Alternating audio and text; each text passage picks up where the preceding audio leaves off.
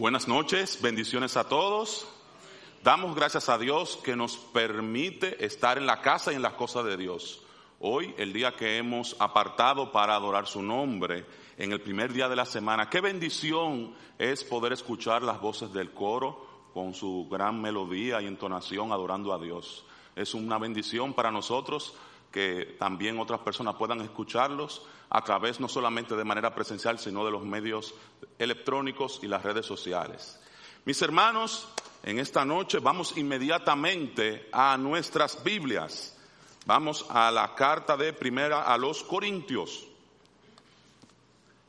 Vamos a esta maravillosa carta que vamos a hablar de ella en esta noche. Y es una bendición para nosotros compartir la palabra de Dios a todas las personas que nos están escuchando. Primera a los Corintios, el capítulo 1, versículo 18. Y mientras lo van encontrando, pueden ponerse sobre sus pies para leer la palabra de Dios.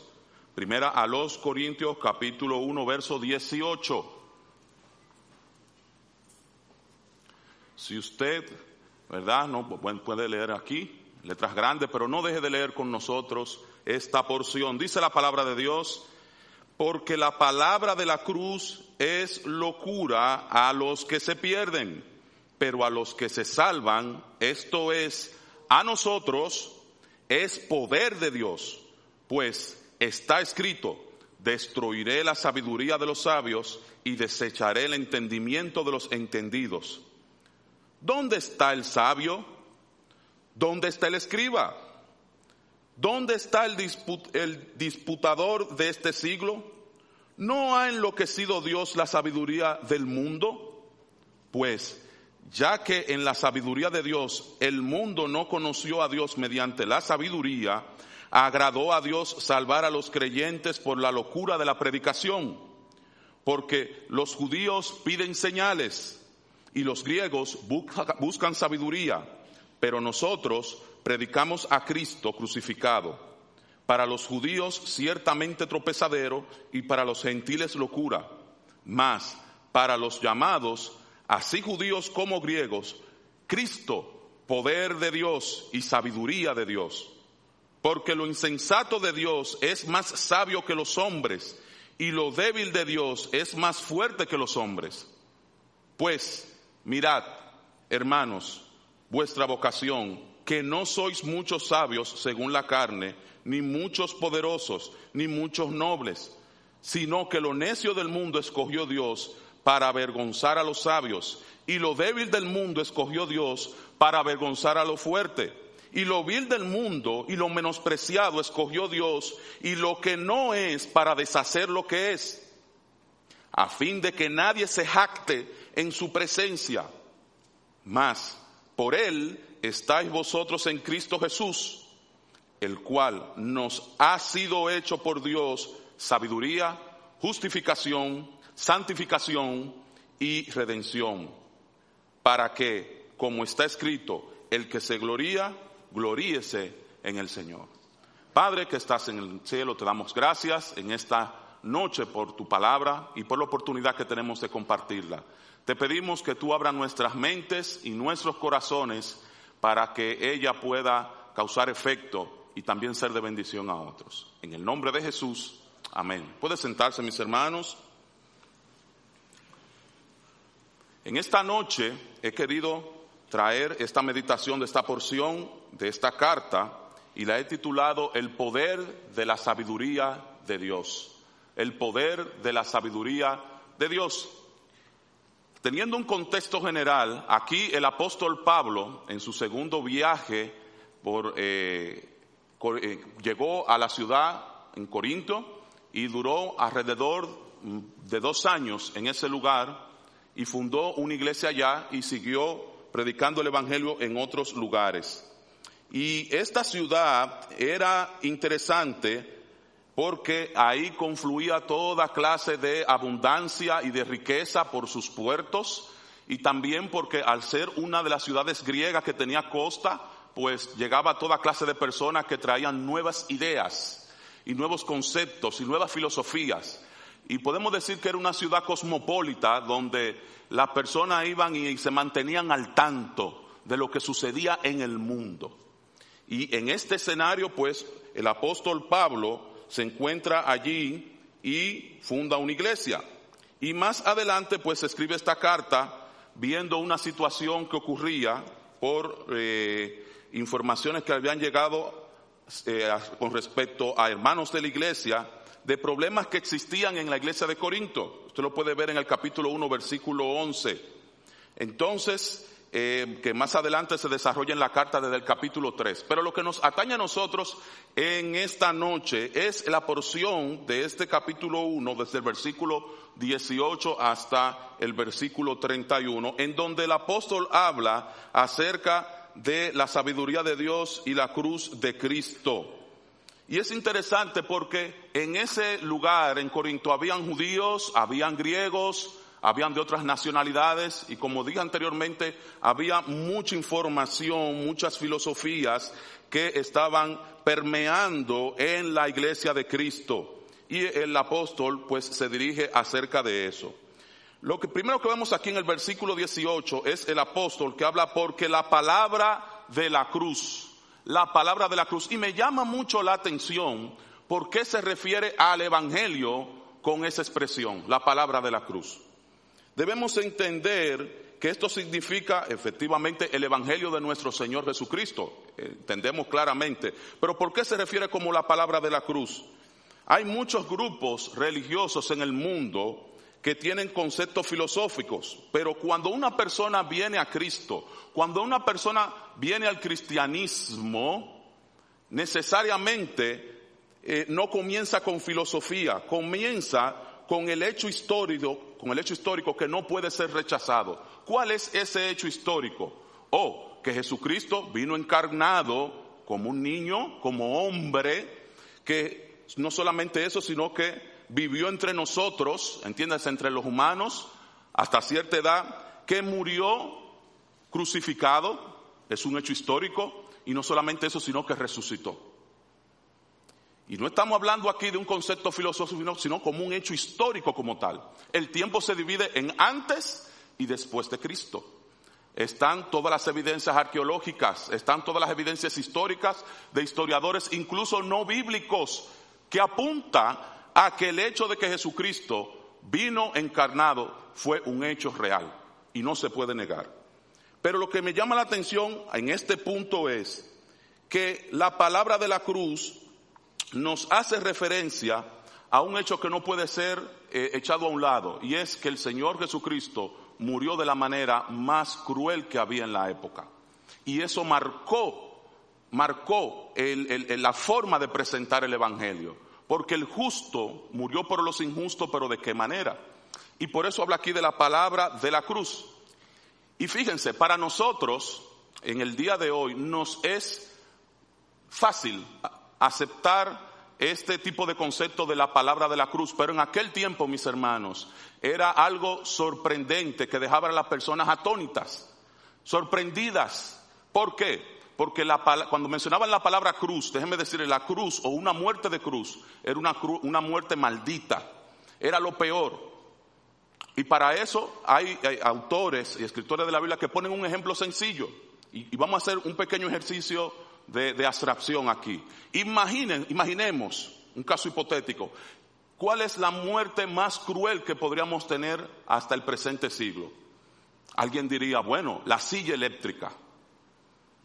Ya no se usa, en algunos ya creo que está en desuso ese, ese, ese tipo de pena capital, pero la silla eléctrica realmente es cruel. Alguien morir cocinado en una silla no es la forma más agradable. Ahora imaginemos que el Señor Jesucristo le hubiesen aplicado la silla eléctrica como, como, como método de, de, de, muerte, de pena de muerte.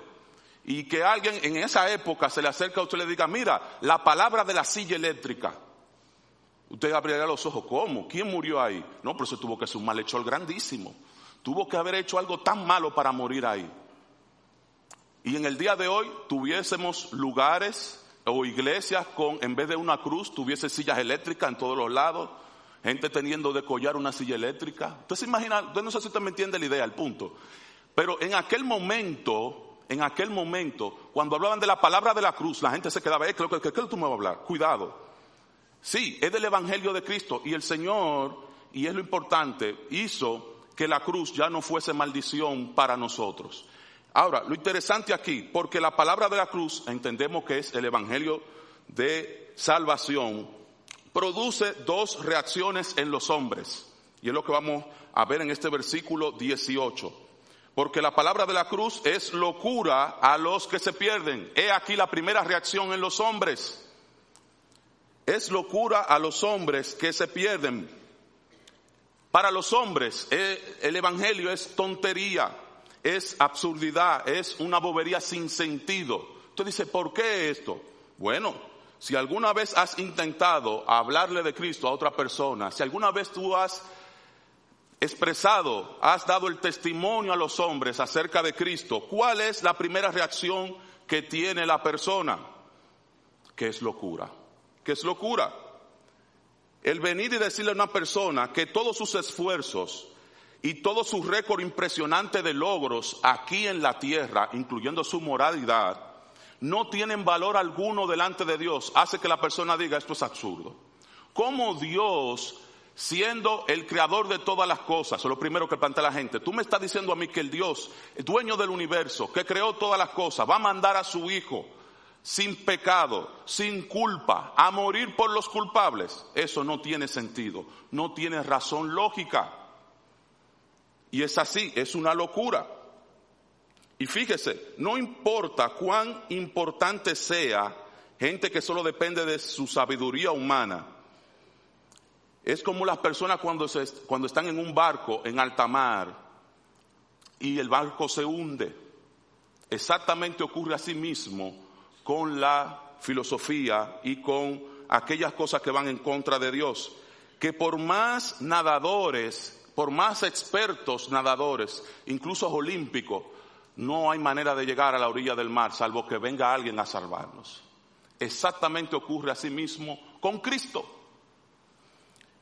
Esta persona que le parece locura el Evangelio, también en aquella época con Pablo, mire, en Hechos capítulo 17 hay un ejemplo exacto. El apóstol Pablo estaba en una plaza viendo cómo eh, en Corintios la gente se iba en idolatría y él comenzó a predicar. Y la gente le preguntaba, ¿qué es ese palabrerío? Así dice. Hechos 17, 32, 34 dice, cuando oyeron de la resurrección de los muertos, algunos se burlaban pero otros dijeron, ya te escucharemos otra vez acerca de esto. Fíjese, en aquel lugar, en Corinto, ven al apóstol Pablo predicando, como ellos siempre están escuchando nuevas ideas, nuevas filosofías. Dice, ¿qué es lo que está hablando este hombre aquí? Y, llaman al apóstol al lugar aerópago, donde hay asientos escalonados, parecido a un anfiteatro, y el apóstol pues comienza a hablarle del Evangelio de Cristo, y mire, eh, según el pasaje bíblico de Hechos 17, todo iba bien, ellos iban escuchándolo sobre el Evangelio, pero cuando el apóstol comenzó a hablarle sobre la resurrección de Cristo, ahí fue que ellos se burlaron. Mire, el apóstol fue, recibió burlas, objeto de burlas. Y lo dice el pasaje, ya te escucharemos otra vez acerca de esto. Y así Pablo salió de medio de ellos, pero mire lo, lo interesante, más algunos creyeron. La palabra de Dios no vuelve vacía. De manera que la primera impresión que tienen las personas en su sano juicio, escúcheme, en su propia razón lógica, cuando tú le planteas en qué consiste la palabra de la cruz, la primera reacción es locura. Locura. No, eso es de loco. Como me dijo una profesora de alemán una vez, no, yo no creo en fantasma, ni en historia de hadas, ni en cosas, ni en fábulas. Le dije, no, yo no estoy hablando nada de eso, yo estoy hablando de una historia real. Eso es lo que piensa la gente. La segunda reacción que produce la palabra de la cruz, entiéndase la sabiduría de Dios, es poder para los que son salvos. Poder para los que son salvos. Mire el versículo 18 que dice ahí. Pero a los que se salvan, esto es a nosotros, los hijos de Dios, es poder de Dios. Y fíjese qué interesante, porque eh, aquí también en el mismo relato del apóstol Pablo, en Hechos 17, dice que un grupo creyeron al Evangelio. Asimismo ocurre cuando nosotros eh, eh, predicamos la palabra de Dios, cuando nosotros compartimos del Evangelio de Jesucristo a nuestros amigos y a aquellos que no lo conocen. Y es interesante porque, ¿por qué dice que aquí que a los que son salvos es poder de Dios? Lo que hemos sido salvos reconocemos nuestra propia impotencia y potencia de Dios para salvación. Fíjese, aceptamos que no podemos vencer el pecado por nuestras propias fuerzas y hemos aprendido a confiar en la gracia de Dios para perdón de pecados, santificación, perdón en sentido general, herencia entre los santificados. La cruz, que puede parecer una tontería para aquellos que se hunden en sabiduría humana, es realmente el instrumento que salva a los hombres. Y eso lo podemos ver en muchos versículos en la Biblia. Para decirle uno en Juan 3:18, el que en él cree no es condenado, pero el que no cree ya ha sido condenado, porque no ha creído en el nombre del unigénito Hijo de Dios. Así lo expresa en el libro de Juan. Mire el versículo 36 del capítulo 3 dice, el que cree en el Hijo tiene vida eterna, pero el que rehúsa creer en el Hijo no verá la vida, sino que la ira de Dios está sobre él. De manera que nosotros podemos ver que la palabra de la cruz es poder para los creyentes en Cristo Jesús en, por muchísimas facetas. Vamos al versículo 19. Dice, pues está escrito, destruiré la sabiduría de los sabios y desecharé el entendimiento de los entendidos. La sabiduría de Dios destruye y desecha la sabiduría mundana. La sabiduría de Dios destruye y desecha la sabiduría mundana. Y fíjese, aquí en, el, en la ciudad, en Corintio, estaban los griegos, ellos estaban muy, pero muy orgullosos de su sabiduría. Todavía eso nos llega al libro de hoy en los libros de historia. ¿Quién no ha escuchado de Platón? ¿Quién no ha escuchado de Aristóteles? ¿Quién no ha escuchado de Sócrates, el filósofo? Todas esas enseñanzas lo tenemos en los libros en el día de hoy. Pero fíjese, y se enorgullecen. Pero Pablo cita en este versículo 19 al profeta Isaías, Isaías 29, 14, que dice, porque perecerá la sabiduría de sus sabios y se desvanecerá la prudencia de sus prudentes. Dios no hace un llamado aquí, una alerta a que nos, que Él va a destruir o destruye la sabiduría de los sabios y que pone a un lado, aborrece, desestima el entendimiento de los entendidos, la inteligencia. Y fíjese, la humanidad se ha abocado a buscar respuestas a sus grandes problemas a través de la ciencia, a través de la filosofía y a través de la teología. Pero cada una de esas ramas tiene un medio y un fin totalmente diferente. ¿Dónde viene el problema? Cuando el, ser humano, cuando el hombre comienza a cruzar un medio y un fin de esas tres grandes ramas de estudio, y comienza a buscar, ejemplo, la respuesta a las preguntas de la vida, a las preguntas espirituales con una ciencia. Ahí viene un problema. Porque la ciencia tiene sus limitaciones, porque la ciencia tiene otros medios, la ciencia es medible, la ciencia verifica una y otra vez lo que no puede ser medido, el método científico. Igualmente la filosofía tiene que ver con la razón de lógica que tiene el hombre, su propio juicio, como le llaman los, los mayores el juicio, y llega razonando lógicamente a conclusiones. El problema es cuando tú llegas buscando una respuesta espiritual a través de la lógica humana. Y el hombre que es nacido bajo pecado, ¿qué, qué resultado va a tener? Respuestas erradas. No somos perfectos. Y más, de más están los hechos que nos demuestran eso. ¿Acaso la ciencia no ha avanzado mucho en los últimos dos mil años? ¿No somos beneficiados en otros países con energía nuclear? Ah, pero el desecho nuclear, ¿dónde lo metemos? ¿Dónde lo colocamos? Ah, pero está el problema de las guerras. Señores, el peligro que acecha a la humanidad de una extinción global es un peligro real. Déjeme decirle, si a uno de esos eh, se, le, se, le, zafa el botón rojo y le da, y sale un cohete de un lado y el otro se dispara automáticamente, mire, la tercera guerra mundial en acción, un peligro latente, pero vamos más allá, pero la ciencia es útil, tenemos comodidades en el día de hoy, ¿acaso en el tiempo de Pablo había aire acondicionado? Ah, pero qué cómodo cuando tú llegas a tu casa y le haces piquiti y enciende, si no es que ya está automatizado desde tu smartwatch y, y, y, y, enciende tu casa y pone la burbuja del agua. ¿Quién disfruta de eso? O un vehículo. Imagínese el apóstol Pablo diciendo a Timoteo, prepárame el vehículo cuando yo vaya. No existían esas cosas, pero la ciencia en cierto sentido eh, soluciona esos problemas que tenemos al día de hoy. La medicina y cómo. En aquel tiempo era, mira, to, toma eh, vino por los problemas que tú tienes, pero imagínense el apóstol hablando en aquel momento de recetas médicas, mira, eh, indicándole si, eh, medicamentos que hoy disfrutamos, eso es bueno, pero el hombre no ha mejorado en el aspecto ni espiritual ni moral, todo lo contrario, vamos en un derricadero. Estamos en la época que a lo bueno le llaman malo y a lo malo le llaman bueno. Y por más ciencia que tengamos en la humanidad en el día de hoy, nos damos cuenta que la humanidad se ha apartado totalmente de Dios. Y a esto que se refiere este pasaje que estamos leyendo. En Proverbios 14, 12 dice, hay camino que al hombre parece derecho, pero su fin es camino de muerte.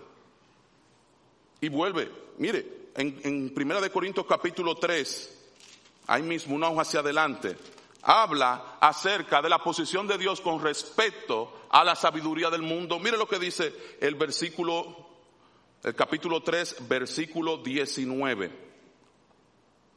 Porque la sabiduría de este mundo es insensatez para con Dios, pues escrito está, Él prende a los sabios en la astucia de ellos. Y otra vez, el Señor conoce los pensamientos de los sabios, que son vanos. Así que ninguno se gloríe en los hombres, porque todo es vuestro. Mi hermano, esa es la posición de Dios. Los, los planteamientos filosóficos que van en contra de la Biblia, Dios le llama insensatez. Y que Dios mismo prende en su astucia a los que sean llamados sabios en este mundo. Y fíjese, hay una pregunta aquí en el versículo 20, cuatro preguntas para ser más específico. Y dice, ¿dónde está el sabio? El apóstol Pablo aquí haciendo un llamado a la, al, al, al, lector del pasaje de esta carta. ¿Cuál, ¿Quién era el sabio en ese momento? ¿El filósofo, el árbitro tradicional de la sabiduría de los griegos? Había una persona que era el, el, vamos a decir, el maestro en el aerópago que dirigía eh, las posiciones filosóficas del momento. Mire la pregunta, la segunda pregunta, ¿dónde está el escriba? el escriba o el maestro, que era el árbitro tradicional de la sabiduría dentro de los judíos. Por eso el apóstol está haciendo esas preguntas. Recuérdese dónde estaba en el contexto. Estaba en una ciudad donde habían judíos, donde habían griegos, donde habían eh, gentiles de otras partes del mundo. Por eso está haciendo esa pregunta. ¿Dónde está el escriba? Refiriéndose al maestro de los judíos en cuanto a la sabiduría. ¿Dónde está el disputador de este siglo? ¿Mm?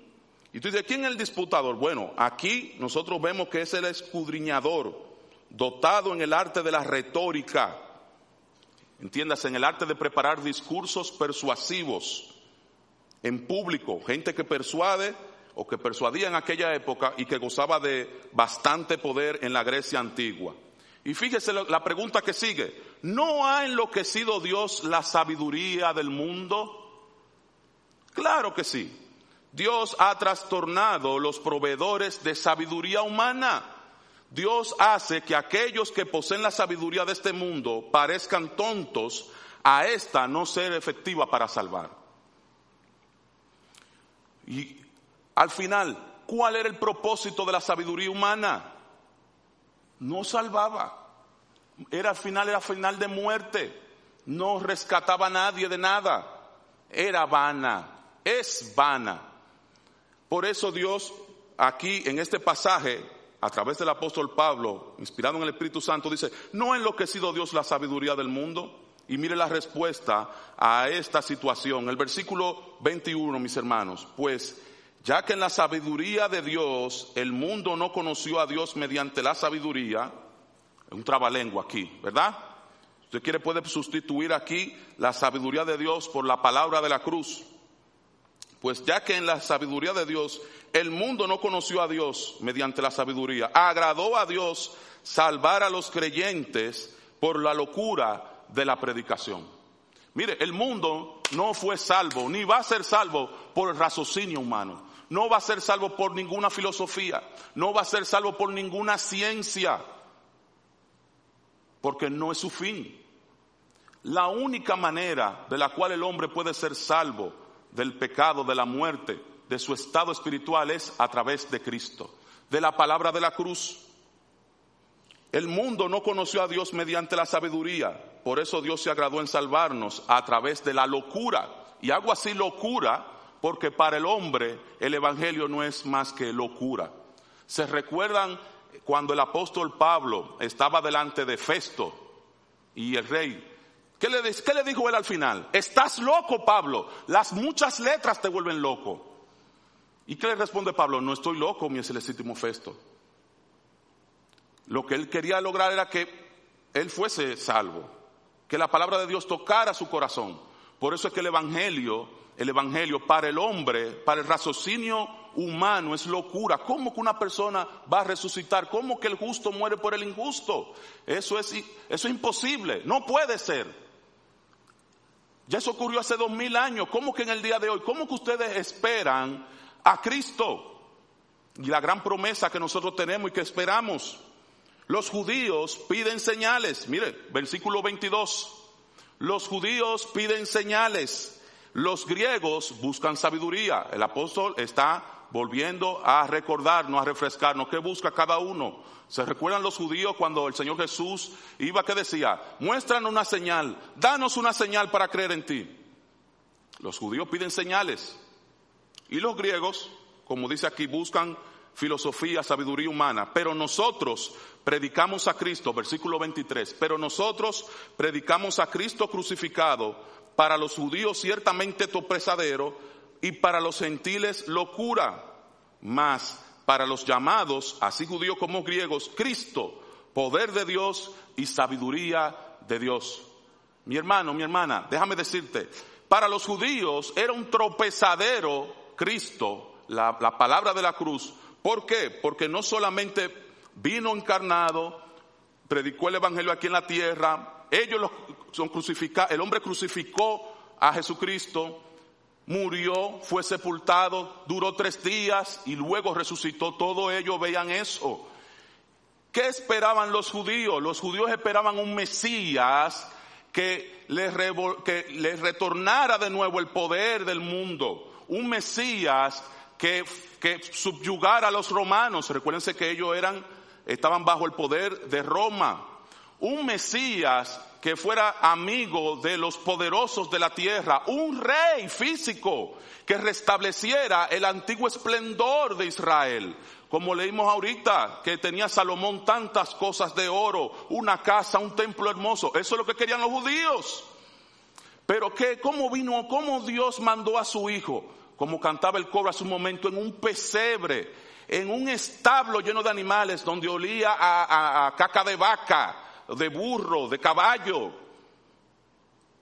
Ni siquiera, en un, ni siquiera en un Moisés, como le llaman, que la cunita que donde lo mueven. Eso era en un pesebre donde los animales comen su hierba ahí.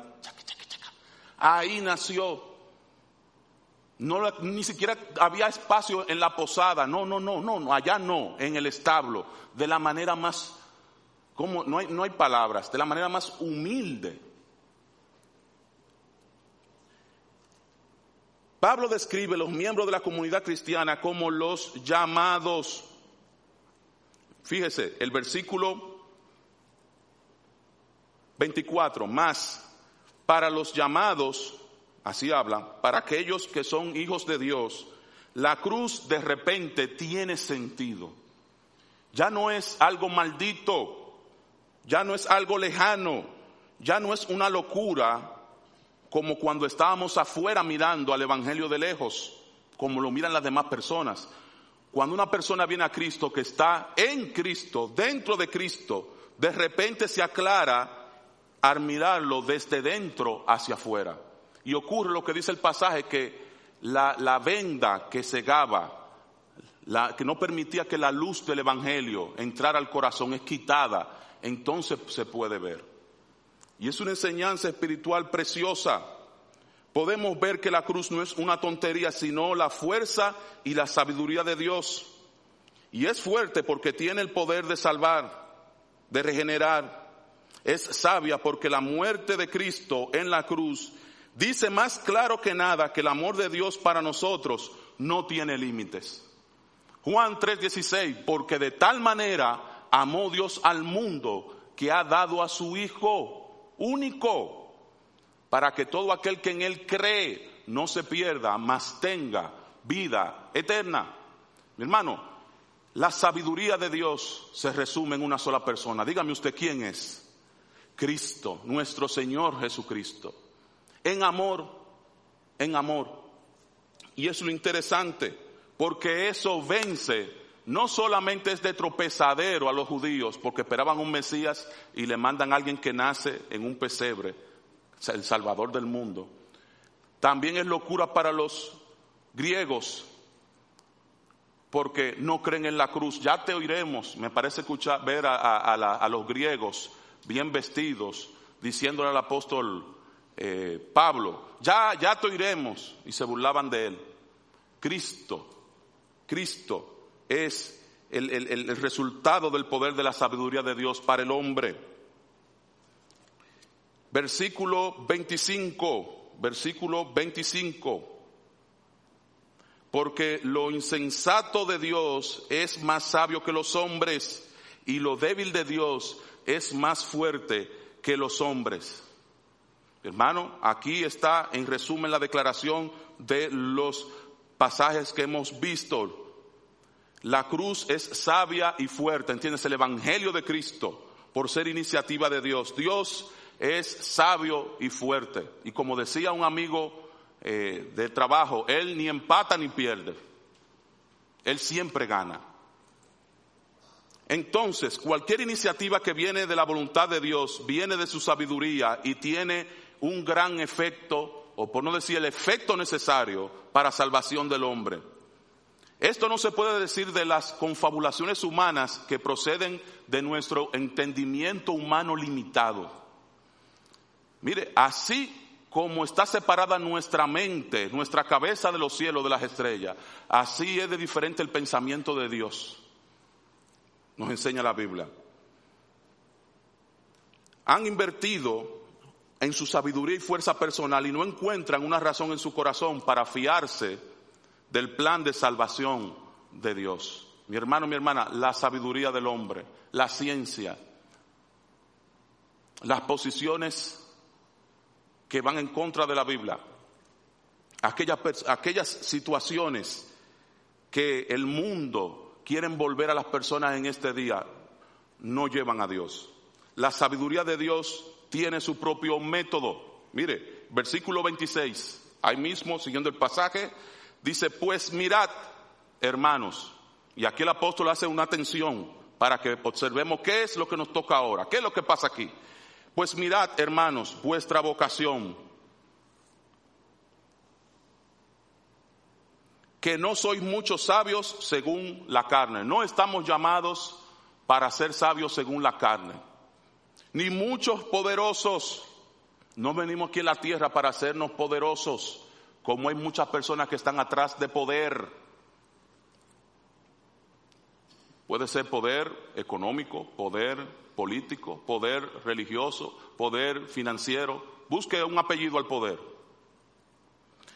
Ni muchos nobles, sino que lo necio del mundo escogió Dios para avergonzar a los sabios. Y aquí está la forma en cómo Dios trabaja, la forma en cómo Dios trabaja. Dios llama a las personas comunes y corrientes para Él hacer su obra aquí en la tierra.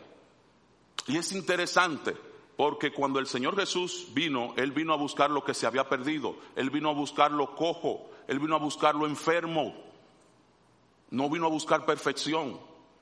¿Con qué propósito, mi hermano, mi hermana? Con el propósito de que cuando el Señor hace la obra a través de una persona común y corriente y con faltas, las personas pueden decir verdaderamente Dios ha obrado a través de ese hombre y de esa mujer. No fue él, no fue ella, fue Dios. Pero ¿qué ocurriría, pensando humanamente, si Dios viene a buscar lo sano, lo perfecto, lo, que, no, que no se puede mejorar más? Ah, ¿qué ocurre con el espíritu humano? Ah, al, hombre le encanta pavonearse como los pavos reales. ¿Usted ha visto los pavos reales? Que abre las plumas y, la, y la mueve. Pero cuando mira las patas que son negras y finas, ¡uh! exactamente ocurre con así mismo con el ser humano. Tú vas a encontrar en los libros de historia, tú vas a encontrar en la televisión, en internet, personas que se venden como lo mejor de la bolita del mundo. Pero déjame decirte que dentro de ese cascarón, dentro de eso artificial, hay un vacío espiritual que solamente lo llena Cristo. Y ahí es que está el asunto. Ahí es que está el asunto. Dios eh, nos llama a nosotros a que no seamos ni muchos sabios según la carne, ni poderosos, ni nobles. Y aquí está el método que él utiliza, que él lo toma lo necio del mundo para avergonzar a los sabios, y lo débil del mundo escogió Dios para avergonzar a lo fuerte, y lo vil, mire, lo vil es lo despreciable, lo que nosotros no queremos, del mundo y lo menospreciado escogió Dios, y lo que no es para deshacer lo que es.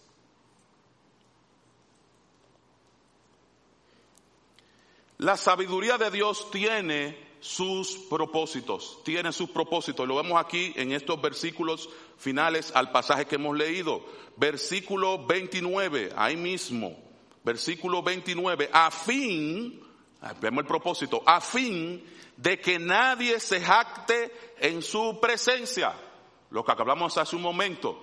El propósito de que la sabiduría de Dios actúe en lo más vil, en lo menospreciado del mundo, es para que nadie se eche bombos y platillos delante de Dios.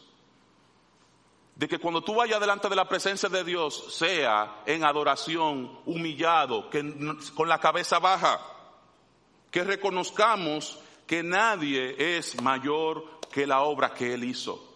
Por eso en Apocalipsis usted va a encontrar la imagen de que las coronas y los galardones se le colocaban en los pies al que fue digno de abrir el libro, al Cordero. Y es así. Mire, versículo 30, más por él, entiéndase por él, por Dios, estáis vosotros en quién? En Cristo Jesús. El mérito se lo lleva a Dios aquí, porque fue el que nos llamó, y lo vemos aquí, el cual nos ha sido hecho por Dios. Y aquí hay cuatro palabras interesantes. Si usted no tiene en qué gloriarse, aquí están las palabras que usted necesita. Mire, aquí hay sabiduría, justificación, santificación y redención. ¿Eso es lo que dice el pasaje?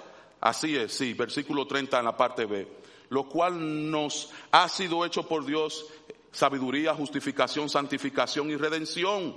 Él nos eligió Entiéndase, Dios fue quien nos eligió desde antes de la fundación de este mundo. Él nos llamó, Él nos perdonó, nos salvó, nos da crecimiento, nos santificó y mejor que eso viene por nosotros, mis hermanos. Todo eso producto de su provisión.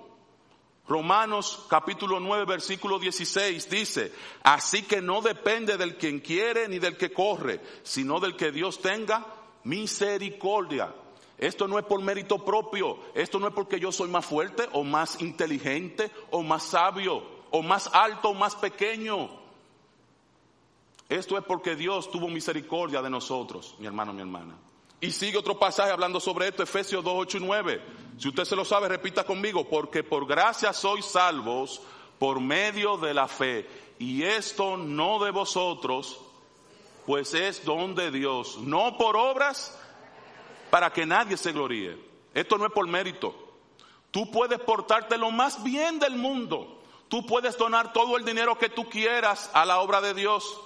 Tú puedes cruzar, como dirían en, en un término, la viejita a la calle y recoger la basura y donar sangre a los que necesitan. Y todas esas cosas son buenas, pero no salvan. Las obras no salvan. Tú necesitas lo que realmente te dé el poder para ser salvo, y esto es Cristo.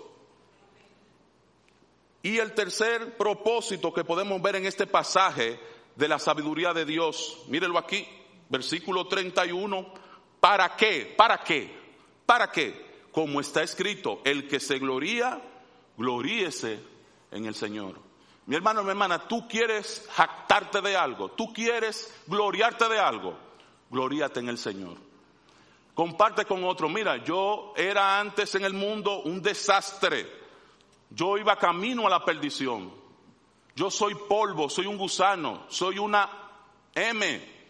Y el Señor tuvo misericordia de mí y me rescató y me lavó los pies, me enderezó, como dice un salmo, me puso sobre la sobre peña.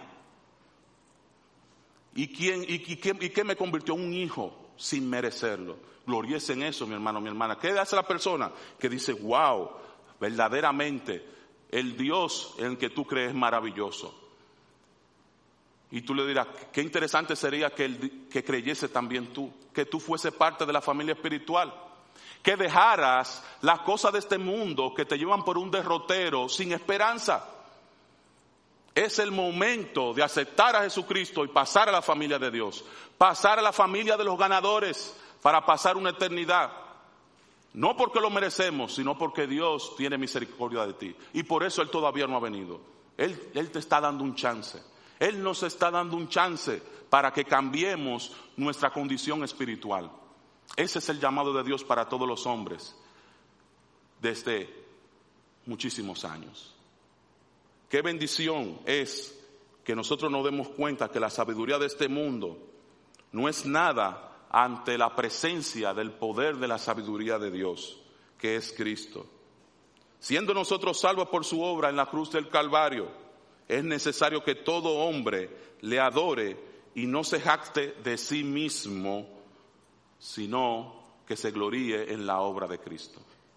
Vamos a orar. Padre, te adoramos, te damos las gracias porque tú has tenido misericordia para con nosotros, en que siendo pecadores, Cristo murió por nosotros. Mi Dios, nuestra mente, nuestro corazón tiene el raciocinio, la lógica, el entendimiento limitado, pero tú en tu sabiduría, en tu amor, en tu comprensión, está todo. Por eso tú enviaste a Jesucristo para que fuésemos salvos, porque no había forma de que nosotros fuésemos hechos salvos. En esta noche, si hay alguien que ha reconocido que, por sus propios méritos no es posible ser salvo, que ha reconocido que por su propio intelecto o sabiduría no puede llegar a obtener la salvación, esta es la noche preciosa que tú puedes cambiar esa situación espiritual en tu vida y dar ese paso de fe que te pide la palabra de Dios. Hay alguien así aquí que aquí dice levantando su mano, yo quiero que oren por mí, yo quiero ser una hija, un hijo de Dios. Hay alguien así, déjeme ver. Vamos a orar por ti. Si tienes alguna inquietud acerca de lo que hemos hablado en esta noche, acércate a nosotros, no te vayas sin preguntar cómo yo puedo ser salvo de esta generación. Mi Dios, Gracias te damos por la bendición de poder ser partícipe de la sabiduría del cielo a través de Jesucristo. En el nombre de Jesús, amén.